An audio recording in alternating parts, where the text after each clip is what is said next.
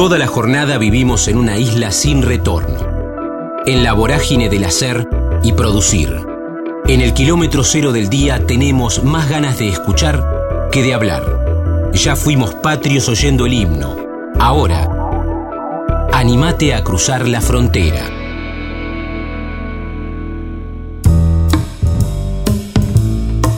Luis Machín, la última sesión de Freud. Ojalá, preguntas, payaso, circo y coliseo podestá. Ilusión, hijos, rosario, ciencia y religión, reflexión y emoción, dirección, ovación. Estamos en la frontera, aquí en el aire de Radio Universidad, en AM 1390, hacia la provincia de Buenos Aires. También estamos hacia todo el mundo a través de la web, en el www.radiouniversidad.unlp.edu.ar, porque sentimos la radio. Será un placer saludarlo y después conversar con él. A Luis Machín me refiero, con un disparador, con una excusa, y es disfrutarlo el próximo 7 de julio, 20-30 horas, en la sala por antonomasia que tenemos en la capital bonaerense, que es la sala del Coliseo Podestá. La última sesión de Freud. No hace mucho, no hace mucho, hablamos con, tu compañero eh, de obra, con, con, Javier Lorenzo, de esta, de esta obra cuando estaban en el Picadero, y si no me equivoco, ahora le voy a preguntar a Luis, pero todas las funciones con, con el cartel de entradas agotadas, con lo que significa eso, ¿no? Es impresionante. Luis, ¿cómo estás? Damián en Radio Universidad, un gusto. Hola Damián, ¿qué tal? ¿Cómo estás? Muy bien, muy bien. Muy contento de, volver al, Coliseo de la Plata, que ya varias veces lo visité, siempre con, una repercusión muy importante. De hecho, bueno, ya, ya hay muchas localidades que, que ya no están porque por suerte están, están ocupadas y, con mucha expectativa. Nosotros empezamos ahora en Mendoza, que también tenemos, hemos agregado en, Mendoza una función porque hacíamos tres y, se agotaron y ya pusimos una cuarta. Eh, y bueno, en La Plata estoy seguro que no va a ser la, excepción. Sí, a ver, cuando, cuando lo decís, eh, realmente sorprende en este tiempo, Luis, ¿no? Porque vos decís, che, tres en Mendoza y vamos a agregar otra. Y, con la cantidad de posibilidades que, uno tiene de ir al teatro. Pero evidentemente esta obra ha, calado en el, público, por lo que decía recién, han hecho una temporada excepcional en el Picadero, en la Ciudad Autónoma de Buenos Aires. Sí, sí, sí, sí, sí. Por cierto ha sido así. Eh, hicimos una primera parte de la temporada de este año, después paramos un mes y medio porque yo tenía otro compromiso en el Teatro Nacional Cervantes y retomamos ahora en, durante todo julio en gira y en agosto volvemos a, ponerla de nuevo en el picadero. Pero la verdad que es, es una apuesta que yo en, lo personal este, la encabecé con la idea de reponerla, es una obra que yo conozco muy bien, yo la hice hace 12 años, no haciendo de Freud, sino haciendo de Luis, que es el personaje que ahora hace mi compañero Javier Lorenzo, con quien vos tuviste la entrevista, y ahora, después de, 12 años, eh, yo siempre sentí que era una obra que todavía iba a tener mucha repercusión, no me equivoqué, la tiene desde el primer día que estrenamos, el 5 de enero, hasta que hicimos esta primera parte de la temporada, y, la sigue teniendo por, porque nosotros, por supuesto, que vamos monitoreando la cantidad de gente que, va a sacar su entrada y, es de verdad muy, muy conmovedor porque es evidente que es una temática que a la gente le interesa mucho, el psicoanálisis, ver al padre del, psicoanálisis en escena. Mm, no lo digo por solo por, por, estar muy contento de estar componiendo tamaña figura, sino por la repercusión que tiene, por lo que la gente comenta cuando termina la función, de, esa sensación de ver durante el tiempo que dura la obra este, al padre del psicoanálisis en sus últimos momentos, en una conversación fascinante con ideas tan opuestas como son la ciencia encarnada por el personaje de Freud y la religión por el personaje de el autor, entre otras cosas, de las crónicas de Narnia. Mm. Sí, sí, sí. Bueno, ahí, ahí intentás encontrarle una explicación a por qué, ¿no? El, público decide ver la última sesión de Freud. Eh, una temporada excepcional en el Picadero. Ahí nos contaba Luis que se van rumbo a Mendoza y el 7 de julio en el Coliseo Podestá, 20-30 horas. Bueno, Luis contaba eh, que, ya hay muchas entradas vendidas, así que si quieren ver esta función del 7 de julio, métanse en La Paz y ahí sacan las entradas. Con Javier Lorenzo está Luis, con la dirección de Daniel Veronese. Dijiste, Luis, que que, le habías hecho el otro personaje, el que hace hoy Javier Lorenzo, hace 12 años. En esos 12 años lo tenías ahí colgado como, como un pendiente en el corcho y dijiste en algún momento voy a volver a eso, imagino muchas veces en esos 12 años, ¿no? Sí, sí, sí, sí, sí, casi te diría inmediatamente que terminamos la temporada. Nosotros hicimos un año y un poco más eh, hace 12 años y bueno, y la bajamos por, por distintas compromisos que habíamos tomado cada uno. Y después volvió la idea de hacerla, que yo la hacía con Jorge Suárez. Jorge hacía de Freud y yo hacía de Luis. Y siempre nos quedó ese sabor de, volver a hacerla. A medida que fueron pasando los años, eh, esa, idea siguió en, mí. Eh, y bueno, tuvieron que pasar 12 años para poder volver a, concretarla, no ya con Jorge, a mí me hubiera gustado mucho que, Jorge asumiera el rol eh, de Luis, ¿no? E, invertir los roles, los dos, de nuevo, pero bueno, ya Jorge tenía otros, otros compromisos y yo no quise dejar de hacerlo, así que sí, sí, era una especie de, pendiente que a mí me había, me había quedado, el deseo y sobre todo el deseo de que la gente vuelva a, a ver este, las composiciones de estos personajes y a escuchar lo que tienen para, para decir en relación a dos posturas que son muy enfrentadas, como la ciencia y la religión, y el intento, sobre todo el intento de Luis de convencer a, Freud y la, la, bronca de Freud de que Luis, habiendo sido alguien que lo siguió, siguió su forma de pensar, lo, lo tenía como una especie de, de, de tótem a Freud, de repente se convierta al catolicismo. Esto es una traición para Freud y es, y es una de las cosas que le va a decir en, esta, en este duelo de no solo de palabras, sino de, de, ideas que son muy, muy, muy enfrentadas.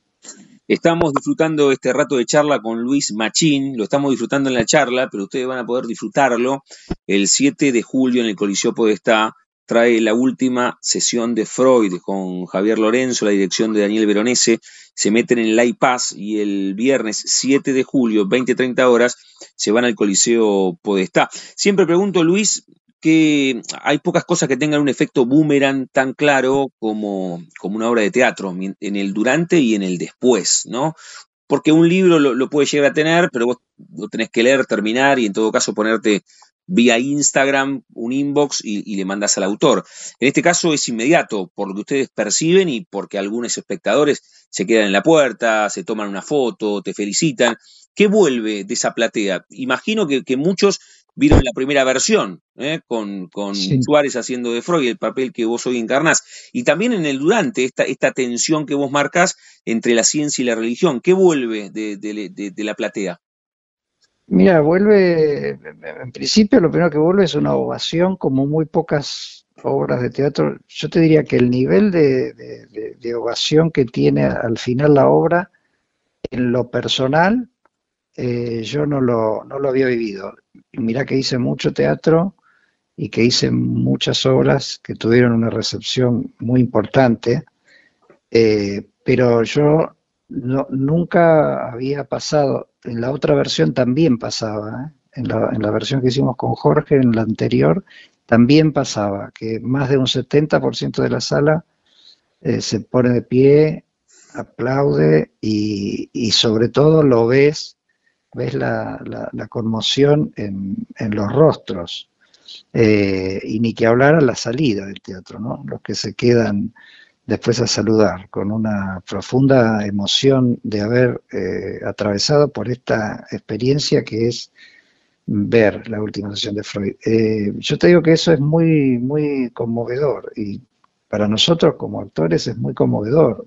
Lo es también, por supuesto, para el director, para el productor, porque se, se refrenda algo que, que, habíamos percibido ya la primera vez que la hicimos y que percibimos desde el 5 de enero que estrenamos en el Picadero hasta ahora y que lo hemos podido ver en Rosario, que la primera parte de la temporada la concluimos en, Rosario con cuatro funciones a sala llena en el Teatro Astengo de Rosario, que es un teatro también que tiene una capacidad similar a la del el Coliseo Podestá, cuatro funciones repletas y con la gente de pie. De hecho, en mi Instagram eh, yo, yo lo, lo, puse, hay una, una de las funciones, el aplauso es muy, muy, muy, muy conmovedor. Entonces lo que a mí me queda es este, la sensación muy en carne propia de lo que es eh, la repercusión de, de, esta, de esta obra, ¿no? Cómo, cómo la recibe la gente, cómo quedan después los comentarios después por otra vez. yo la única red social que tengo es, es Instagram y, es muy conmovedor lo que devuelve la gente, eh, lo que dice, este, lo que expresa. Así que mm, yo estoy muy contento con haciendo esta obra porque de verdad que, mm, lleva a la gente a un territorio de reflexión y de emoción. Eh, todos hemos pasado o pasamos en nuestra vida por, preguntas que tienen que ver con algo tan profundo como si existe o no existe algo después que nos morimos, eh, qué lugar ocupa la ciencia en nuestra cabeza, qué lugar ocupa la religión, la creencia religiosa. Y te digo que habiendo estado yo de los dos lados del mostrador, porque yo hice a Luis y lo hago a Freud, ese ping-pong mm. eh, en el que se debaten estos dos personajes eh, lo vive la gente de manera muy, muy profunda, porque nosotros vemos a la gente, sobre todo en el picadero, eh, que la tenemos tan cerca, la gente va viendo la reacción y, la gente va hacia un lado y hacia el otro, vos ves las cabezas cómo, cómo van, cómo de repente eh, se afirman en algo que dice alguno de los dos personajes, cómo lo reciben. Eh, eso es, la verdad que para nosotros es muy, eh, es muy, muy conmovedor. Yo estoy profundamente contento de, estar haciendo esta obra de nuevo. Estamos disfrutando mucho la charla con Luis Machín aquí en la frontera, en el aire de, de Radio Universidad con un disparador, con una excusa, es hablar de la última sesión de Freud, esta obra que ustedes van a poder disfrutar el 7 de julio, el viernes 7 de julio, 20-30 horas, en la ciudad de La Plata, en el Coliseo Podestá. Está con Javier Lorenzo, la dirección de Daniel Veronese. Se meten en el Pass, vienen de, una gran temporada en el Picadero, van a volver al Picadero, están girando Rosario, Mendoza. Me quedaba con lo que decías recién, Luis. Eh, la, obra y esa tensión que vos marcabas entre ciencia y religión, la obra, la pieza artística, ¿te hizo a vos hacerte otras preguntas a Luis Machín? ¿Te disparó algunas preguntas a vos, eh, no solamente hoy, sino la versión anterior, justamente haciendo la obra? Mira, son, son preguntas que uno se las hace en distintos momentos de su vida. Yo, si me preguntas en relación a lo personal, eh, yo soy una persona que está más vinculada al pensamiento científico. Este, soy alguien que se psicoanaliza hace muchísimos años y reconozco eh, el, el, el, crecimiento personal en relación y el agradecimiento que tengo hacia, hacia el psicoanálisis. Fui una persona en mis comienzos muy vinculada a la religión católica, eh, con una creencia profunda que después fue modificándose, fue tomando otros matices. Eh, en lo personal a mí me encantaría que haya algo después de esta vida. Tengo la sospecha de que no, eh, pero pero la verdad es que me encantaría, no tengo la creencia ahora de que eso vaya a suceder. Es una expresión de deseo, te lo diría en términos psicoanalíticos. Es más una expresión de deseo que algo en lo que yo crea profundamente, pero, pero entiendo y me gustaría muchísimo tener este, la creencia férrea que tiene mucha gente que se apoya en la, en la religión, en la creencia de que haya algo después de, la, de, nuestra muerte y reencontrarnos con nuestros seres queridos y esperar a los que, a los que vienen detrás nuestros en un plano este, superior. Ojalá, ojalá. Eh, yo me sigo haciendo algunas preguntas, no tengo ninguna certeza. Eh, y, quiero e intento, mi paso por, este, por, esta, por esta vida, que tengamos una, una existencia más igualitaria, quiero decir, eh, no, me, no, me, resigno a pensar en que lo mejor va a venir después, sino que mientras estamos transitando esta vida hay que tratar de que las condiciones de vida sean más justas para los que estamos este, atravesando eh, en este plano. Así que yo me, me, me, hago, me hago preguntas que no tienen respuestas y que es un poco lo que pasa eh, salvo los que tienen una creencia tan firme y tan férrea como la tenía Sigmund Freud y que tanto le aportó a, una calidad de vida eh, en relación a nuestro inconsciente mucho más este, mucho, mucho más posible de, transitar eh, en, este, en este plano. Yo soy una persona que también es, una, es como una especie de oportunidad que me doy en la vida de, agradecerle al padre de psicoanálisis haber descubierto el inconsciente. Estamos charlando con Luis Machín, disfrutando mucho la charla. Lo vamos a disfrutar el viernes 7 de julio en el Coliseo Podestá, la última sesión de Freud. Ustedes se meten en el iPass y sacan las entradas ese viernes 7 de julio a las 20-30 horas. Me quedé con lo que decías hace un rato, Luis, de esa ovación de, de tantos minutos de la platea de la platea parada. Eh, en esto me convierto solamente en un puente. Eh, Jorge Bacaro, que es uno de los especialistas de espectáculo de Radio Nacional, compañero ahí en la radio pública, le pregunté, porque todavía no vi la obra, y, me dijo, a, ver si, si coincidís con, con, este análisis, me dijo, es el mejor trabajo que le vi hacer a Luis Machín en toda su vida, sumando teatro, cine y televisión. No, deja de ser eh, únicamente un elogio lo que te estoy haciendo y, por interpósita persona, pero, pero tal vez ustedes también sientan esa, esa prepotencia de sentirse un, buen trabajo. nadie mejor que ustedes saben, como los futbolistas, cuando juegan un buen partido, y entiendo que ustedes también así lo sienten. Sí, es un gran partido, sí, es un gran partido que estamos jugando. Eh, no soy tal vez yo el que, el, que esté en condiciones de decir si eso no lo, mejor. Eh, yo intento que cada cosa que, le muestro a la gente eh, sea lo mejor. Mm. Lo cierto es eso, porque intento que lo sea para mí también. si no, no me trato de no embarcarme, ¿no? Eh, a veces también he embarcado, embarcado en cosas que por ahí no, no sentía que, era, este, que era el, mejor producto, por decirlo de alguna manera, que, podía mostrar, pero siempre igualmente me entregué con mucha, con mucha convicción porque de verdad que amo lo que hago, entonces trato de que lo que estoy haciendo sea sea, sea lo mejor. Sobre todo porque lo hago también pensando en mí, ¿no? Eh, porque imagínate que uno convive con la, con, la criatura que hace mm. durante mucho tiempo. Eh, yo empecé este año haciéndola y yo estoy seguro que eh, vamos a estar un rato largo haciéndola y haciendo funciones tres, cuatro veces, cinco veces por semana.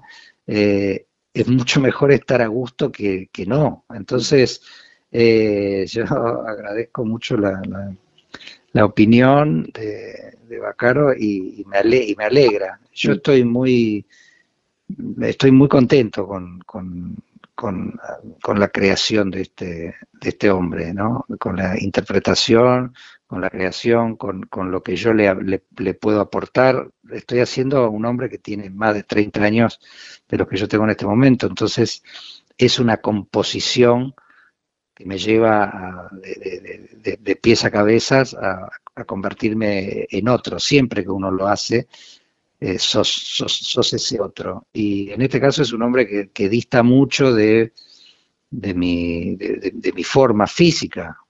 Es un hombre que ya está atravesado por un cáncer de laringe hace más de, 15 años, tiene más de 30 operaciones. Estamos hablando de un hombre que murió cuando comienza la Segunda Guerra Mundial, o sea que esto fue en el año 39, él fallece en el año 39, en el momento que empieza la Segunda Guerra Mundial, y era una época en donde eh, las cirugías, y sobre todo las cirugías de esas características, no estaban eh, tan desarrolladas. Actualmente no están tan desarrolladas, imagínate, en los años 30, un hombre que tuvo una, este, le, le, rehicieron este, el paladar, el maxilar superior, este, y el paladar todo estaba, todo era una construcción en caucho, se hacía en ese momento. Su nombre tenía mucha dificultad incluso para hablar, cosas que yo las tuve en cuenta a la hora de componer.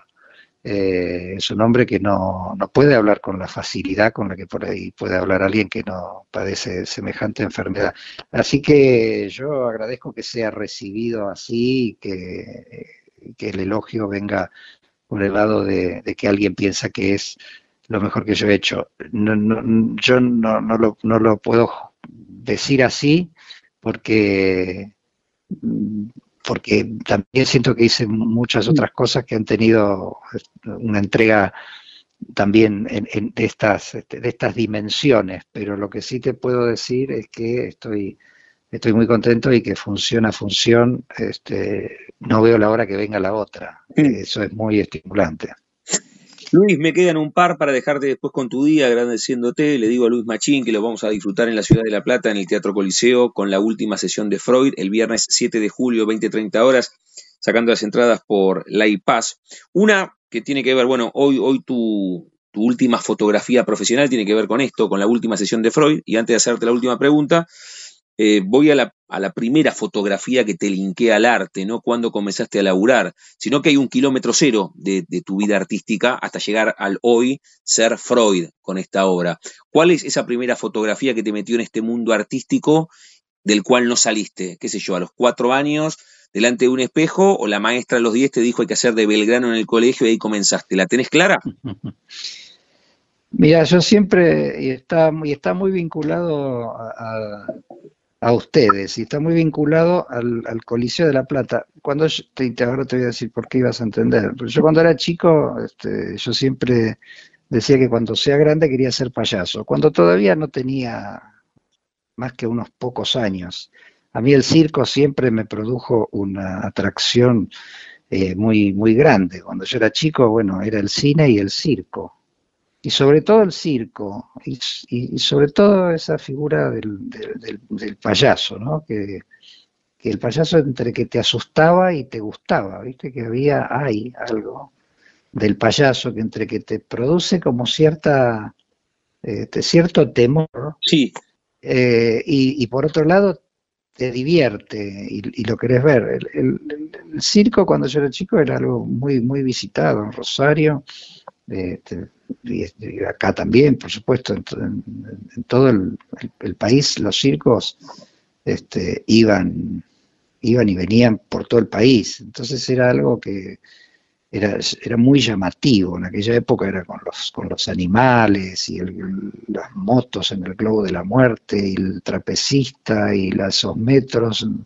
Bueno, era, era muy, muy convocante. Todo era entre temeroso. Fíjate, estoy hablando del globo de la muerte eh, que los que tengan mi edad sabrán de qué hablo. Estoy hablando de los trapecistas que estaban ahí a, metros, que a veces no se ponían ni red.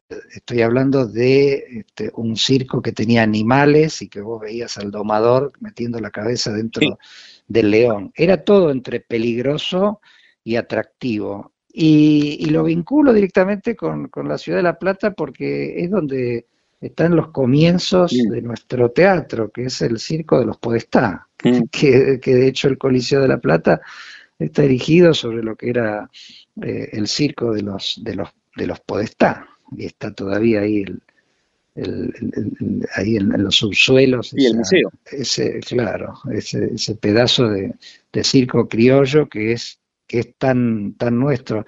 Entonces, si yo tengo que retrotraerme al, comienzo, comienzo, está en el deseo de ser, de ser payaso. Muy bien. Ahí empieza todo. Esa, esa, esa ilusión que me producía el circo. Así que el 7 de julio es una, es una buena manera de volver a las, a las fuentes. Mirá qué linda invitación les hace directamente Luis Machín, que lo vamos a disfrutar el viernes 7 de julio, 20-30 horas, si sacan las entradas a través del iPass, la última sesión de Freud con Javier Lorenzo y la dirección de Daniel Veronese. Luis, cerramos cada una de las charlas jugando con el nombre de nuestro envío. Yo a todos y a todas les pregunto si tienen un momento frontera en sus vidas que no se refiere a un lugar geográfico, sino a un momento rupturista, bisagra, decisivo, que puede ser personal o profesional, algún papel muy puntual, algún viaje, algún desamor o tuviste apendicitis a los ocho y sentiste miedo por primera vez. Eh, ¿Vos encontrás un momento tan fuerte de cruce en tu vida? Sí, yo lo encuentro en relación a mis hijos, este, al nacimiento de mis hijos. Yo tuve mi primer hijo a los 40 años mm. y, a la, y a la nena a los 44. Eh, y yo siento que fueron dos momentos bisagra en mi vida, donde también aprendí a, mirar eh, hacia afuera y a, mirar al, al otro. Este, y a, y a sentir por el otro y al, y al, renovar este, las ganas de vivir porque hay alguien que viene atrás y que te necesita. Así que ahí yo, yo descubro, sí, un momento clave, una frontera tal vez, en, incluso también en la manera de, mirar la creación personal, hacer la creación este, vinculada, en mi caso, a la actuación porque durante mucho tiempo tal vez uno, uno como actor está muy, muy ensimismado, muy mirándose, viste, los actores nos miramos mucho, mm. eh, nos evaluamos mucho, nos criticamos o nos ponderamos mucho. Eh, y en mi caso la paternidad me ayudó muchísimo a, ver al otro, al que te sigue, al que te necesita, al que quiere compartir otras cosas, Así que yo lo, encuentro ahí, mi, bisagra. La charla. Mi frontera. Tu frontera. Y, yo agradezco mucho que hayas compartido este rato. Le digo a Luis Machín que lo vamos a poder disfrutar el viernes 7 de julio, 20-30 horas en el Coliseo Podestá.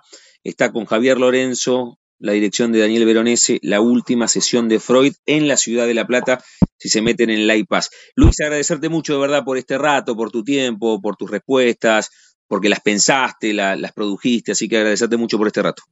Bueno, muchas gracias Damián y ojalá que, pueda encontrarte allí 7 de julio en, el Coliseo. Dale, te espero y te saludo, te mando un abrazo.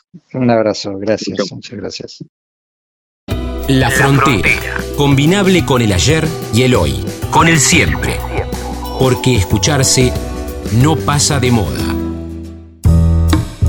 Eduardo Gondel, La Ternura, dirección San Martín, primo, obra en el secundario, conservatorio, grupo El Teatrito, abuela y poemas de Lorca, Los Siete Locos, Edmond, astronomía y física, hijo y fútbol, gol y pasar la pelota. Estamos en la frontera, aquí en el aire de Radio Universidad, en AM 1390, hacia la provincia de Buenos Aires. También estamos hacia todo el mundo a través de la web, en el www.radiouniversidad.unlp.edu.ar, porque sentimos la radio y también cada una de nuestras charlas las pueden buscar en nuestro canal de Spotify, que es La Frontera Universidad. Siempre o casi siempre la búsqueda ha sido intentar hablar con, con directores, con dramaturgos, con actores, y en este caso lo venimos haciendo más que en ningún otro calendario en este 2023 que hemos hablado con diferentes producciones del Teatro San Martín en la Ciudad Autónoma de Buenos Aires. En este caso quiero saludarlo a Eduardo Gondel, que es el director de La Ternura, que ustedes pueden ver los sábados y los domingos a las 5 de la tarde en el Cine Teatro El Plata, sí que queda en Avenida Juan Bautista Alberdi 5765, reitero, en la capital de los argentinos, en la ciudad autónoma de Buenos Aires. Eduardo, ¿cómo estás? Damián en Universidad, un gusto. ¿Qué tal? Un gusto, un gusto hablar contigo, Damián. Bueno, ¿cómo, cómo viene cómo viene la temporada de la ternura? Vamos, vamos de, de, lo macro a lo micro y después te voy a preguntar cómo fue también el proceso, el proceso creativo, cómo viene la temporada, pero justamente eso, cómo, cómo, cómo vienen en estas, en estas semanas que llevan. Bueno, la verdad que estamos sumamente contentos, felices, porque se produjo una química muy especial entre el espectáculo, el público en particular del barrio de Mataderos y, también público que ha venido de otros barrios. Y la verdad no es por... Estamos sorprendidos porque estamos llenando todas las funciones. La verdad que eh, es una sala grande, la Teatro del Plata, 650 localidades y todas las funciones tenemos lleno total. Así que la verdad que estamos muy agradecidos y se produce un fenómeno de mucha calidez entre el público. Por otro lado, tiene un horario 5 de la tarde, no es un espectáculo para chicos, es un espectáculo, digamos, familiar, si se quiere, para adultos, pero familiar. Eh, pero el horario a las 5 de la tarde le ha sentado muy bien, como que hay mucha gente que, que nada, prefiere no, no terminar tan tarde o después puede volver a llenar a su casa eh, y, nada, y se da como en otros países del mundo ahora que, el horario del teatro no es exclusivamente el nocturno. La verdad que estamos muy, muy contentos y con muy buena eh, feedback y devolución por parte del público. Eduardo, ese es un fenómeno eh, post pandemia. Me tocó, me tocó ver espectáculos post ese, ese tiempo asiago que le tocó vivir al planeta, al planeta todo, al globo, y me encontré viendo, creo que un jueves a la mañana, a las 11, eh, a Daniel Miglioranza haciendo de San Martín o, eh, me, he encontrado viendo obras a las 10 de la mañana, a las 3 de la tarde. ¿Es un fenómeno, es un fenómeno post pandemia, por lo menos por estos lares, o, lo importamos de otro lugar? Eh, yo creo, eh, posiblemente la pandemia, como bien decís, ayuda a que se dé esta situación. Creo que también hay una cuestión, sobre todo, bueno, en el espectáculo nuestro en particular, eh, tiene un público joven también, pero también viene mucha gente grande a verlo. Y también para la gente grande moverse de noche es más complicado. Eh, y algunos barrios que quedan más lejos del centro también tienen unos costos de volver tarde a la noche, no conseguir transporte o que el transporte sea más incómodo. y creo que eso, nada, facilita también esto. Yo creo que como en otros países también se está empezando a instalar acá y me una, una costumbre grata, digamos. Primero porque le duplica la posibilidad a las salas de los horarios, también le permite tener espectáculos de noche y espectáculos por la tarde, y al público le da una opción para elegir, ¿no? Digamos, hay gente que quizá prefiere ese horario por una cuestión familiar y, está muy bien, digamos, incluso económica, diría. A veces venir de noche al teatro implica después ir a cenar o volver muy tarde a la casa y tener que tomarse un taxi, en cambio a las 5 de la tarde todavía uno puede tomar otra, otro tipo de, mm. decisiones. Estamos hablando con Eduardo Gondel, con un disparador, con una excusa. Él es el, director de La Ternura. Y ustedes pueden disfrutarlo, está contando él los sábados y los domingos, este espectáculo, en el Cine Teatro del Plata, en la, en la capital argentina, en la ciudad autónoma de Buenos Aires, Avenida Juan Bautista Alberdi, 5765. Hablamos de, de, de cómo lo recibió el público y esta gigantesca alegría, Eduardo, cuando hablamos con ustedes y nos dicen que las, que las salas se llenan, es, espectacular. Y no, no, no contamos demasiado sin tampoco revelar, sin, sin spoilear, como decimos, pero contanos de qué va la ternura y también cómo fue el proceso creativo hasta llegar a, a, ponerla ¿eh? en cartelera. Eh, bien, eh, mira, por un lado creo que te escuché bien toda la pregunta. La primera parte se me cortó un poco, pero si me la podías repetir, te lo agradecería. La, mira, la, la, primera eh, te decía como, sí, sin, sin contar demasiado, eh, pero, pero contarnos de qué va y después también te voy a pedir, yo tengo acá la ficha completa, pero, pero si el director los nombra tiene, tiene más potencia, que también repasemos el elenco, porque también a partir de los nombres propios hay, hay como un, llamador. exactamente. Bueno, eh, arranco al revés, digamos. Primero te cuento un poco lo de los nombres propios, pero que tiene mucho que ver con, con lo que sucede en la obra y con esto que veníamos hablando de la concurrencia del público. Eh, el, la obra está, tiene un elenco muy convocante y excelente desde la calidad actoral y también de, una gran llegada al público, como es Antonio Grimau, Cristina Alberó, Anita Martínez, Marcelo Mazzarello y dos actores jóvenes también muy talentosos, eh, que, eh, digamos, Valentina Podio y Juan Cotet, que completan el elenco. La, la verdad ha sido un placer enorme trabajar con ellos y juntar tres generaciones de actores, eh, actores de 20 años, actores de intermedia y actores más grandes, que, son los que hacen de padre y madre, eh, y se da un, un intercambio generacional en el estilo de actuación muy interesante, eh, y a su vez cada uno aporta lo suyo a los otros, digamos. ¿no? La obra, en síntesis, trata de, está situada en el, en el año 1600, es una comedia escrita por un autor, Alfredo Sansol, autor español, escrita, autor contemporáneo, pero que le escribió como si estuviera escribiendo la comedia de Shakespeare.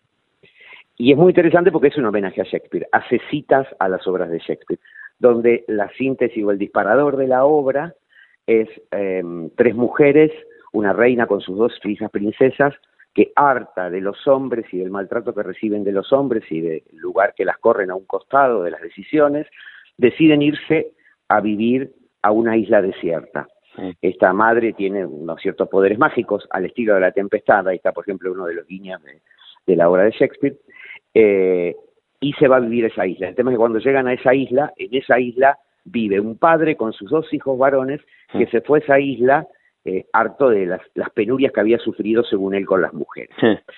A partir de ahí estas mujeres tienen que disfrazarse de hombres para intentar sobrevivir en esta convivencia dentro de esta isla. Bueno, cuento hasta ahí porque si no contaría toda la obra. No, no, no, por todo lo que va pasando. muy bien, muy bien, pero, pero, ya pero ya la puerta de entrada que abrís, primero que, que siempre está bueno a través de la ficción irnos a, de, a, a sí, sí, a, épocas pasadas, está buenísimo, me parece, y, y después con, con esto que contaste, con los nombres propios y también abriste la puerta un poco del argumento.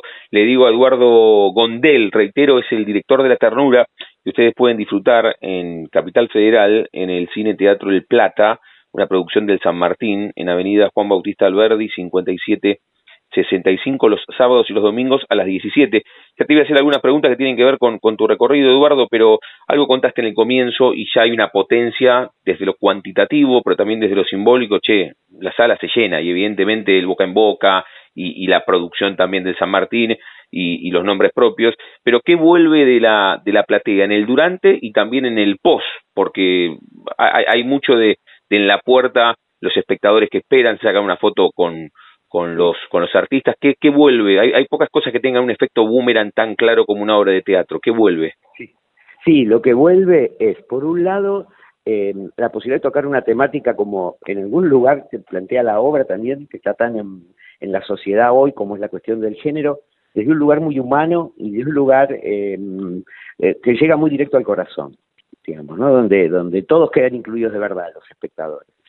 Eh, por un lado hay eso, pero una, cuestión también de una obra que plantea un lenguaje más elaborado desde la palabra, porque al ser una obra del 1600 de estilo shakespeariano, tiene una cuestión verbal más, más elaborada, y sin embargo muy directa, digamos, es una obra muy entendible, eh, pero que a su vez tiene, hace pensar al espectador y sobre todo lo hace reír. Digamos, hay una cuestión de, de volver una comedia muy blanca, pero al mismo tiempo con doble, con doble lectura y, y, ese y ese ida y vuelta de momentos muy emocionales y momentos muy humorísticos es muy bien recibida por el público. Y aparte porque unifica tanto arriba del escenario como abajo del escenario varias generaciones como decía antes. Eh, no es casual que haya tres generaciones tan distintas de actores pero a su vez también en la platea tenemos esa diferencia generacional que de alguna manera todos festejan como una especie de comunión que se produce en la obra y un ida y vuelta eh, muy muy vivo que hace que a la salida eh, tengamos, no sé, 60 personas, 70 personas, 80 esperando los actores y que las felicitaciones desde ya los reciben tanto los con más trayectoria, los más reconocidos, con, eh, porque hacen un trabajo increíble, pero también los más jóvenes. Y la gente también agradece eso, ver eh, muy buenas actuaciones eh, en, en, todos en los seis personajes, digamos, ¿no? Y, tiene una, una actitud de mucha entrega corporal. La verdad que es, es un espectáculo de mucho esfuerzo, eh, pero a su vez de donde los actores se divierten mucho y el público también. Qué bueno, qué bueno Eduardo, qué bueno. ¿Y cómo, te, te hago una más de, de la ternura, cómo fue el proceso creativo? Porque debe haber mucha, mucha previa, ¿no? Y, y cu cuánto tiempo lo, lo trabajaste en tu cabeza, cuánto tiempo corregiste, volvías a la página anterior, decías, che, acá esto lo modifico, con un lenguaje tan especial como es la comedia. ¿Cuánto tiempo, cuánto tiempo hubo de, de, de trabajo previo y, y de, de, preparación? Sí, yo más o menos habré estado unos, trabajando con la obra previamente a los ensayos tres meses, digamos, no, no de manera constante, pero sí tres meses entre hacer por un lado una, una adaptación de la versión original española, que es muy respetuosa la, la, la, adaptación que hice, pero hay una cuestión de lenguaje, o sea, yo la trabajé como si tuviera que hacer una adaptación de una obra de Shakespeare, es decir, le, eh, mantuve una especie de neutro, eh, que sacándole el vosotros, las conjugaciones en, en, pretéritos, digamos, eh, pero a su vez tampoco hablan en argentino. Entonces, digamos, tiene una especie de... está, está, conjugada en lo que llaman un tú encubierto la obra. Y por otro lado también una adaptación de una serie de palabras y de cosas que significan cosas distintas en España que acá. Entonces había que, que hacer todo ese trabajo y una pequeña síntesis porque me parecía que nada, está un poquito larga para lo que es el público local y comprimí alguna, algunos textos, pero muy respetuoso de, de, hecho el, el, autor español me la leyó y me dijo está perfecto, me parece muy bien y estamos de acuerdo en el, en el camino elegido. Eh, por lado de eso y también todo el trabajo que fue de diseño de escenografía con, eh, con Marlene Leviendak, eh, en la parte de vestuario Cecilia Subialde y en la parte de iluminación Eli Sirling y con la música de Mariano Cosa, que también estuvimos los meses anteriores al ensayo diseñando, trabajando, discutiendo, intercambiando, y luego fueron dos meses muy intensos de trabajo con los actores. No, pero cuando yo empecé a trabajar con los actores ya teníamos definido cómo era el espacio, cómo iba a ser el vestuario, la música, entonces eh, eso agilizó mucho el tiempo de ensayo. Estamos hablando con Eduardo Gondel, es el director de La Ternura, que ustedes pueden disfrutar sábados y domingos a las 5 de la tarde en el Cine Teatro El Plata, en la Ciudad Autónoma de Buenos Aires, Avenida Juan Bautista Alberdi, 5765, es una producción del, del Teatro San Martín. Eh, Eduardo, hoy estamos con, con, con, este trabajo, ahora te voy a preguntar si al mismo tiempo lo haces convivir con, con otras obras, pero me, me parece siempre atractivo cuando hablamos con, con personas vinculadas al arte, preguntarles cuál fue su origen, no cuándo comenzaron a trabajar, sino que en, en, esa retrospectiva que te propongo, si encontrás la primera fotografía mental que te linkea al arte, ¿por qué hoy sos el director de la ternura? Porque también hay, no sé, a los ocho años una maestra que te dijo hay que hacer de Belgrano en el colegio, o porque había una guitarra en tu casa y te metiste ahí. ¿Cómo, cómo, cómo fue tu, tu amanecer en este universo? Bueno, en realidad eh, yo era, estaba en el secundario, eh, escribí una obra que, que, hicimos con unos compañeros y tenía un, un, un, primo mío más grande que estudiaba periodismo, la vino a ver, era una cosa muy, muy casera, muy hecha así a pulmón, de adolescente, la vio, me dice, no, pero esto está muy bien, me dice, me gusta mucho, vos tenés que empezar a ver más teatro. Sí. Y él me llevó a ver la puesta de los siete locos en el Teatro El Picadero que habían hecho Raúl Serrano y Rubens Correa, Manolo Callao, recuerdo seguro dentro del elenco. A mí me impactó mucho esa puesta en escena, también era una época de un abono del, del San Martín, y, y yo empecé a ver las obras de abono del Teatro San Martín, y ahí me empecé como, como a enamorar del teatro, y cuando terminé el secundario me fui a anotar al, al Conservatorio Nacional y yo quería ser director, entonces voy a anotarme como director y cuando llego la señora que atiende me dice, no, mira, eh, eh, no hay carrera de dirección mm. en este momento, era la época todavía de la dictadura, el final de la dictadura militar y me dice, no, no, no hay carrera de director eh, eh, porque el gobierno la cerró. Entonces yo me estaba por ir y cuando estoy por ir, medio sin saber qué hacer, me dice, mira, pero yo te recomiendo que para dirigir es bueno que sepas lo que es la actuación, claro. qué es actuación. Y yo para no volverme a mi casa sin nada, me di media vuelta y le dije, bueno, anóteme. Ahí hice cuatro años en el conservatorio, que tuve unos compañeros de lujo, con los cuales luego formamos un grupo, Jorge Suárez, Julia Calvo, Gabriel Goiti, eh, eh, Alicia Musó, Claudio Martínez Bell, eh, con los cuales formamos un grupo, luego al egresar, y yo después ya vino la democracia y ahí entré en la Escuela Municipal de Arte Dramático y estudié dirección, justamente con Rubens Correa, que era uno de los directores de la obra que había visto cuando era más chico eh, de Los Siete Locos. Qué bueno. Eh, y bueno, después lo que pasa es que después en la vida fui avanzando y bueno, por momentos hice mucho teatro de muy joven eh, y después también incursioné en el audiovisual y eh, cine, cine de animación y bueno, eh, las necesidades también de, del arte y de vivir la profesión y los gustos, porque también tengo un gusto por lo audiovisual, eh, nada, hizo que, que alterne un poco la actividad teatral con, con dirigir series o dirigir películas. ¿Cómo se llamaba, Eduardo, aquel primer grupo con Suárez, el Pumagoiti? Eh, el grupo del teatrito. Se llama el grupo del teatrito, con el cual hicimos eh, cinco, cinco o seis obras. Eh, algunas yo estuve como actor, que las dirigía Francisco Javier, un gran director, que fue director de Los Baratineros. Eh, y, y luego otras obras las dirigí yo. O sea, después, cuando terminé sí. la carrera, empecé a, a dirigir a mis mismos compañeros. Yo aprendí mucho de dirección, obviamente, de mis maestros en la escuela, pero aprendí mucho de mis compañeros actores, como que los que nombré, que, mm. que son todos de una gran calidad artística y un gran compromiso cuando actúan. Y la verdad, digamos, sí siento que, siento, creo, ¿no? Humildemente lo digo, que tengo un punto que me interesa mucho el teatro, es el tema de dirigir la actuación. Me interesa mucho el tema de, los actores y, tengo en general muy buen vínculo de trabajo con los actores porque, aunque no me dediqué después muchos años a actuar, me dediqué a la dirección, eh, entiendo lo que pasa del otro lado, entiendo lo que es estar eh, expuesto eh, y, generalmente tengo muy buen feeling con, los actores. Eduardo, y el tipo vinculado al arte, desde aquel momento que escribiste una obra en el secundario, te va a ver tu primo que estudiaba comunicación, te dice, te dice dale, empezás a ver teatro con, cierta voracidad en el San Martín y, Los Siete Locos en el ah. Picadero, o sea, el secundario, toda la vida vinculada al arte, entonces, o sea, el el director que hoy vos sos no compitió contra nadie, cuando digo compitió puede ser desde lo personal o por el deber ser también del contexto, que te dicen, che, dale, y, y además de teatro, eh, no tenés ganas de estudiar un rato arquitectura o medicina, que son, son carreras con, cierto grado de certidumbre, en, eso, eso desde afuera, y tal vez desde adentro sí, a, los 15, además de escribir teatro, te gustaba, no sé, jugar al vóley, no, no, no sé. Bueno, no, lo que, lo que sí conviví, en el momento, yo vengo de una familia que, digamos, no, es específicamente de artistas, pero siempre circuló mucho el arte, una familia que, te puedo contar que, no sé, mi abuela empecé a tener, eh, tenía tercer grado, pero sin embargo recitaba poemas de Lorca de memoria, eh, de una familia muy española en algún lugar. Mi madre de joven había bailado como niña así prodigio, digamos, con Lolita Torres y hacían dúo y, cantaban y bailaban y mi papá era locutor de radio. Eh, entonces yo me crié también un poco como en ese ambiente. Igual cuando, eso, tenés razón, cuando recién, yo también me gustaba, siempre me gustó mucho la astronomía y la mm. física.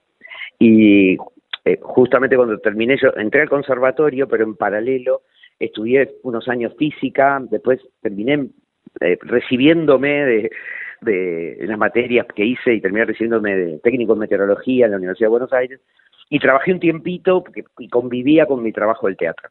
Pero eso lo abandoné, no sé, a los 24 años, 25 años yo ya había dejado de, ese otro trabajo de meteorología, eh, que fue lo que convivió un tiempo hasta que pude más o menos estabilizarme con la profesión. Muy bien, muy bien.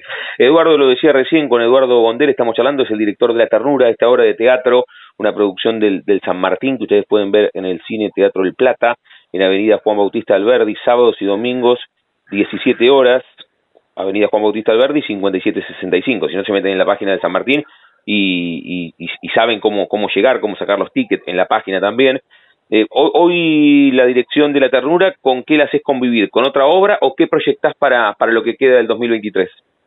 No, ahora estoy, bueno, por un lado, eh, sigue la ternura hasta agosto, seguro en el Teatro del Plata. Después se está empezando a ver la posibilidad de una gira también, porque está funcionando muy bien. Y estoy ahora con lo que se llama director residente eh, para otra obra que se va a estrenar el teatro, que va a reabrir el Teatro Alvear, que se llama Edmond, es una apuesta de Alexis Michelic, que es un director francés y un, eh, dramaturgo francés, la obra es de él y la apuesta es de él, y yo estoy como director local eh, preparando la obra para estrenar en julio, pasado mitad de julio, eh, y estoy con ese proyecto. Ahora, justo ahora en este momento salí un instante, terminamos una pasada y salí un instante del, ensayo para poder hablar contigo. Bueno, bueno. estoy con, con esta obra. Ahora, ahora, ahora te vamos a dejar volver a, a tu cotidiano, que te voy a hacer la pregunta. muy interesante, por otro lado, porque es, la obra de Edmond, sí. se llama Edmond precisamente porque es, eh, es una obra que trata sobre Edmond Rostand como Edmond Rostand escribe Cyrano de Bergerac. Ah, es muy una bueno. comedia, pero él, donde él está situada en la época de Rostand y y cómo él va escribiendo la obra. ¿Y eso tiene ya fecha de estreno y dijiste dónde, Eduardo? Es en el Teatro Alvear eh, a partir de, mm, creo yo, pasado mitad de julio, no no, no podría decir una fecha Ah, pero no, falta no, no, falta tanto, ahora, 15 días. ah, ok. entramos en los últimos 20 días de ensayo. Muy bien, muy bien. La charla con Eduardo Gondel aquí en la frontera, en el de universidad, ha sido hasta aquí un placer. Eduardo, te cuento que cerramos siempre jugando con el nombre de nuestro envío. Yo a todos y a todas les consulto si tienen un momento frontera en sus vidas, que no se refiere a un lugar geográfico, sino a un momento rupturista, bisagra, decisivo, que puede ser personal o profesional. Por eso te digo que puede ser que a los ocho tuviste apendicitis y sentiste miedo por primera vez en tu vida, o una charla con tu viejo o con tu vieja, o algún amor o algún desamor, algún viaje, o tu primo que viene y te dice, che, dale Eduardo, anda y hace un poquito más de teatro, anda a mirar, o la primera obra que presentaste, o la primera vez que te subiste en escenario, un momento frontera, ¿puedes elegir? Sí, Sí, sí, tengo, así, pensando en lo primero que viene a la cabeza, una situación la cuento muy rápida, eh, con mi hijo más grande, hoy tiene 32 años, eh, que yo lo llevaba a jugar al, fútbol, era chiquito, tenía 6 años él, y lo dejo ahí en el partidito que hacían con el profesor, sale del partido, yo lo miraba desde afuera, le digo, ¿cómo te fue Nacho en el partido, en la clase? Y me dice, bien, pa, bien, y me dice, pero yo quiero hacer un gol. Yo era muy joven en ese momento y yo también quería hacer un gol, digamos, pero no se lo podía decir.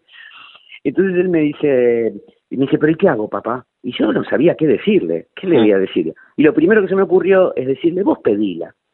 Al próximo partido voy, me pongo en el alambrado, empieza el partido y Nacho era Robinson Crusoe. Era, acá, pasala, pasala, Mati, pasala, Juancito, pasala y nadie se la pasaba, porque tampoco eran muy chiquitos y no lo sabían pasar bien la pelota. Hasta que en un momento sobre el final del partido llegó un lateral, él seguía insistiendo y de golpe Matías, uno de los chicos, él le dice Mati, Mati, y le saca el lateral y se la pasa. Cuando la pelota viene en el aire, todos para mí se transformó en cámara lenta. Hmm. Nacho me mira y me hace un gesto de lo logré y la pelota picó y siguió de largo. O sea que el tema en la vida no es hacer el gol, sino que te pasen la pelota. Eso para mí fue bisagra, porque aparte profesionalmente me cambió. Dejé de pensar en hacer goles y empecé a, jugar, a jugar y a pasar la pelota a los compañeros y que me la pasen, y a que circule, y a que circule el arte entre los otros. Y por momentos, una de esas te encontrás en el área, y de cabeza, con la espalda, con el codo, como sea, termina un gol que te sorprende, y otro que pensaba que era un gol la tiraste afuera. Pero digo, eso para mí profesionalmente no es una situación traumática, es una situación emocional para mí, que un poco cuando los hijos te enseñan, digamos, ¿no? Aunque sean muy chicos. Sí, sí, sabes que, bueno, primero que, que es un lenguaje favorito de los argentinos, la metáfora futbolera, y llegaste, ¿eh? llegaste con la emoción, porque cuando lo contaste ahí, hay un montón en esa charla. Primero que, que e, ese canal abierto con, con tu hijo, el fútbol y la enseñanza, me pareció espectacular, Eduardo, así que agradecerte mucho por esta última respuesta. Y como cierre, invita a vos, como director de La Ternura, que se acerquen todos los que están escuchando a disfrutar los sábados y domingos. Sí, bueno, desde ya están todos invitados a venir. Eh, las entradas son de un precio accesible, como en general son los teatros oficiales o el Teatro del Complejo Teatral de Buenos Aires, en todas sus salas.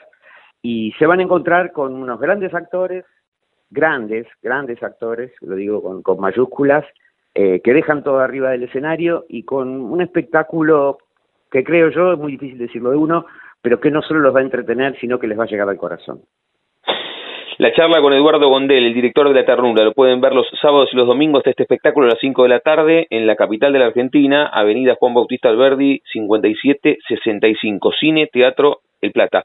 Eduardo, gracias por este rato, eh. te dejamos ahí que, que, estabas laburando, agradecerte mucho por, por las reflexiones, por la charla y, lo mejor en todo, lo mejor en todo lo que venga. Muchas gracias a vos, Damián, un abrazo enorme y ojalá nos crucemos para que te lo dé personal. Cuando vaya te, te aviso que estoy ahí, dale, un abrazo. Dale, dale, buenísimo. Muchas gracias. Chao. Pasaporte en mano, noctámbulos con la radio abajo de la almohada, equilibristas entre el ayer y la ilusión de mañana. Somos La Frontera. Idea y conducción, Damián Zárate. Idea y colaboraciones, Julián Álvarez. Producción de notas, Puma Gaspari. Edición y postproducción, Juan de Vega.